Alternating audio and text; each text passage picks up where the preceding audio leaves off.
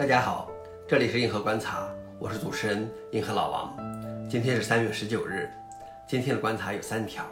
第一条，GitLab 成立中国合资公司极狐，将发布中国版 GitLab。第二条，苹果强推 App 反追踪功能，国内开发商创造性地寻求绕过方案。第三条，Intel 发布一系列广告嘲笑苹果。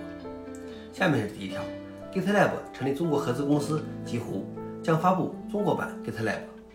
这家注册于武汉的公司是 GitLab 公司与红杉资本以及高盛资本共同成立的中国合资公司，首轮获得数亿人民币的投资。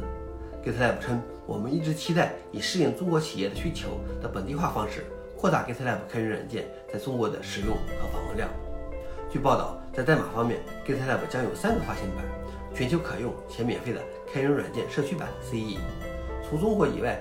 各地均可使用的企业版 EE，以及只在中国使用的极狐版 GE，对 CE 和 EE 的修改会镜像到 GE 上，但对 GE 的修改不会被镜像回去。对此，我就一点感受：最近 GitHub 在中国的访问极其困难。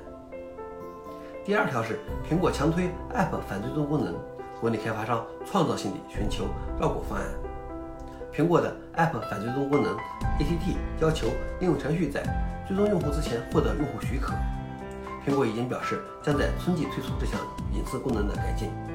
此举招致包括 Facebook、谷歌在内的大型广告公司的强烈反对，因为几乎没有人会乐意这些 App 追踪自己。而据报道，已有中国的应用开发商在测试绕过 ATT 的变通方案。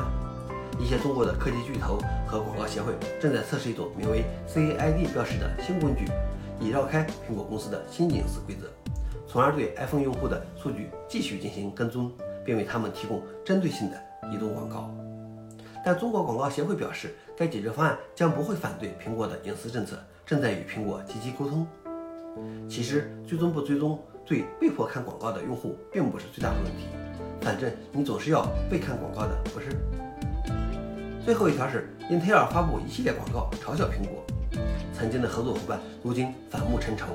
这个芯片巨头发布了一系列广告嘲笑苹果的 M1 ARM 电脑，广告对比了使用 Intel GP CPU 的 Windows PC 和使用 M1 的苹果电脑。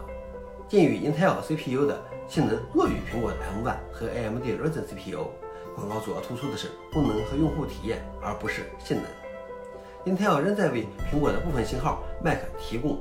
芯片，但未来绝大部分的 Mac 电脑都会改用他自己设计的 App 界面。曾经的好伙伴，如今也要分道扬镳了。好了，以上就是今天的硬核观察，谢谢大家，我们明天见。